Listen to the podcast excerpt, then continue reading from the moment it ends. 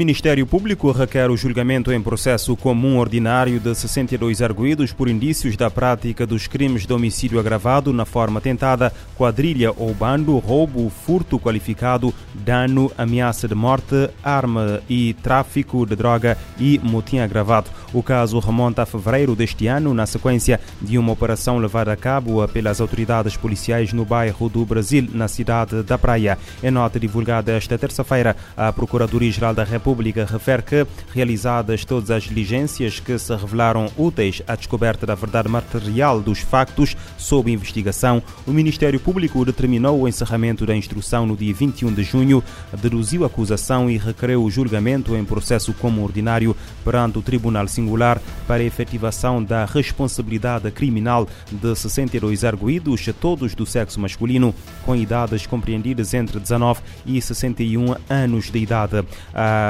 de 45 arguídos presos preventivamente foram imputadas a prática em autoria material dos crimes de homicídio agravado na forma tentada, quadrilha ou bando, roubo, furto qualificado, dano, ameaça de morte, arma, motim agravado e tráfico de droga de menor gravidade. 11 arguídos que se encontraram uh, sob uh, que se encontram sob medidas de equação não privativa da liberdade foram imputados à prática em autoria material dos crimes de quadrilha ou bando, motim e armas. Há, três, eh, há outros três arguídos foram imputados à prática do crime de tráfico de menor gravidade.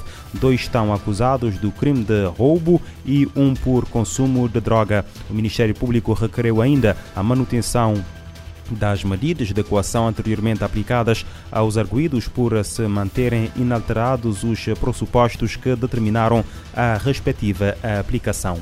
Em Portugal, um ex-militar uh, paraquedista brasileiro de 35 anos foi morto a tiros na madrugada de domingo dentro da sua casa em uh, Grândola Vila, do, no distrito de Setúbal, eh, de acordo com o jornal O Globo, a vítima estava na companhia da mulher grávida de cinco meses quando três eh, pessoas invadiram o imóvel. Após amarrarem a mulher, os criminosos efetuaram três disparos eh, contra o indivíduo. Segundo o jornal português Jornal de Notícias, a Polícia Judiciária está responsável pelas investigações e considera a, a possibilidade de Alisson ter sido confundido e morto por engano. Dois tiros o uh, teriam atingido no tórax e outro nas costas. Foi a mulher da vítima que ligou para a emergência logo após a fuga dos criminosos. A mulher sofreu ferimentos leves. Os suspeitos ainda não foram localizados.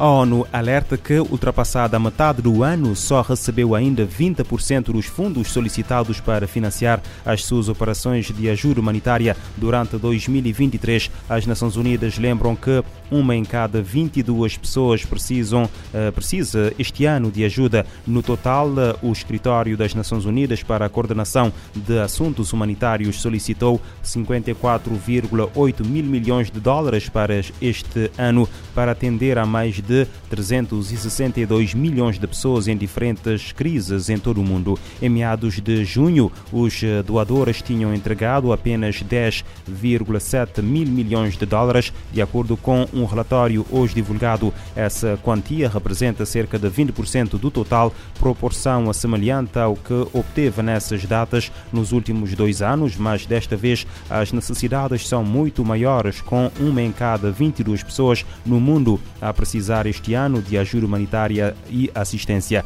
Além disso, a organização chama a atenção eh, para a falta de fundos para crises como na Birmânia, eh, Burkina Faso, República Democrática do Congo, Venezuela, Somália e Afeganistão.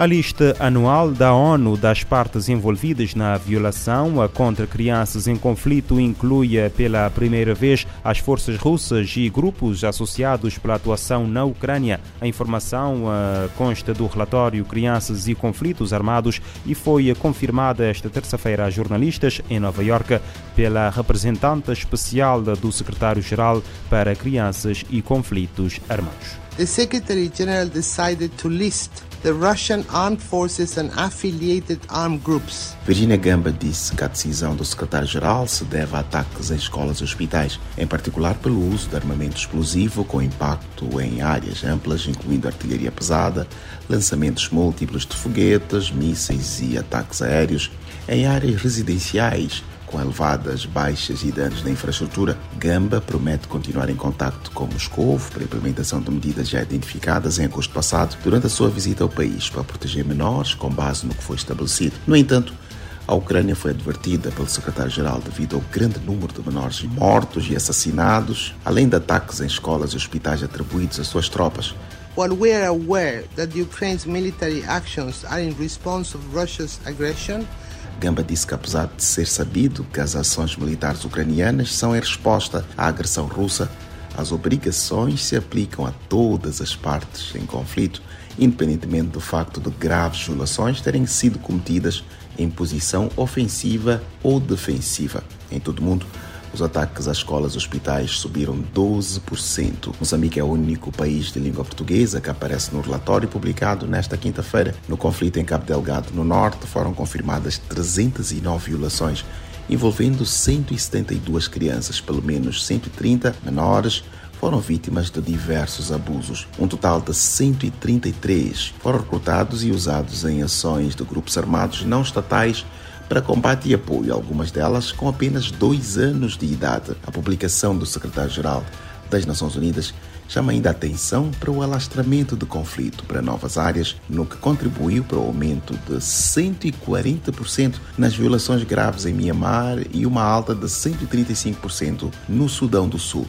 Da ONU News em Nova York, Eleutério Guevara. A ação de grupos armados, incluindo Al-Qaeda e o Estado Islâmico, também agravou a situação no Sahel Central, particularmente no Burkina Faso, que se destaca pelo aumento de 95% nas violações graves. Os sistemas de saúde em África estão a tornar-se mais resilientes e mais bem preparados a choques de futuras epidemias de doenças evitáveis por vacinação. Isto graças a um projeto implementado pela Organização Mundial da Saúde e financiado pela União Europeia. Segundo a OMS, a cobertura da vacinação contra a Covid-19 está a aumentar nos cenários humanitários mais frágeis do continente à medida que o projeto de dois anos chega ao fim. O objetivo é priorizar as pessoas e comunidades mais vulneráveis. A taxa de vacinação que se aproxima agora da média continental de 30% era no início de 2022 inferior à média de 5% nos países participantes, que incluem Moçambique. Um em cada quatro pessoas na população destes países recebeu duas doses de vacinação para fazer no total de 34 milhões de pessoas. O número de profissionais de saúde treinados pela agência da ONU saiu de 130 mil em 2022 para cerca de 2 milhões em maio de 2023, um feito que explica como foi possível ter êxito e alcançar esses resultados. As vacinas foram administradas em centros urbanos, aldeias remotas e campos de refugiados e deslocados, locais de trabalho e espaços públicos. Para a OMS, Profissionais de saúde treinados são bem precioso e resiliente para governos e comunidades nacionais, pois estão preparados e prontos para fornecer uma resposta eficaz a qualquer epidemia futura. A agência assinala desempenhos notáveis em todos os países, sendo a Libéria o que mostrou maior progresso, com 8 em cada 10 pessoas agora vacinadas. Moçambique, Somália e República Centro-Africana ultrapassam a taxa de 40%. Próximos a 40% estão o Chad, Guiné, Níger, Sudão, Sudão do Sul e Nigéria. Os esforços de vacinação atingiram cerca de 12 milhões de refugiados, deslocados internos e migrantes em 11 países. 4 em cada 10 receberam primeira e segunda doses designadas serem primária completa e mais de metade recebeu pelo menos uma dose. Cerca de 13 milhões de pessoas entre os grupos vulneráveis foram alcançadas com campanhas de conscientização realizadas por profissionais de saúde locais nas localidades e idiomas dos beneficiários. Cerca de 26 milhões de idosos, equivalente a 38% do total em todos os países, completaram a série primária de vacinação que fornece proteção crucial contra a Covid-19. Acredita-se que os programas nacionais de vacinação e imunização estejam fortalecidos no longo prazo, com transferência de conhecimento, treinamento e trabalho de campo. De Bissau, Amatijani Kandé, para a ONU.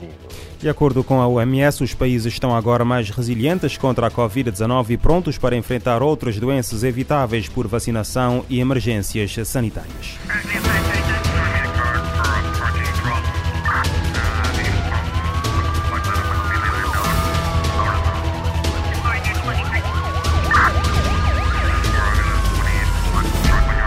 Este programa está disponível em formato podcast no Spotify e em radiomorabeza.cv.